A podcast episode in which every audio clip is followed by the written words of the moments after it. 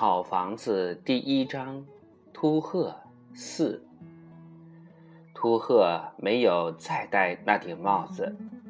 秃鹤与大家的对立情绪日益强烈。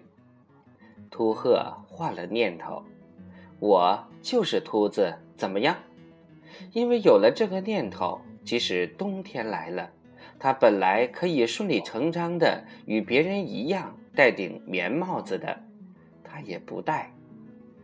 大冬天里，露着一颗一毛不存的光脑袋，谁看了谁都觉得冷。他就在这样的寒风里，在雨雪里，顶着光脑袋。他就是要向众人强调他的秃头。我本来就是个秃子，我没有必要瞒人。这个星期的星期三上午，这一带的五所小学要在一起会操，并要评出个名次来。这次会操就在油麻地小学举行。油麻地小学从星期一开始，就每天上午拿出两节课的时间来练习方阵、列队、做操。一向重视名誉的桑乔盯得很紧。并不时的大声吼叫着发脾气。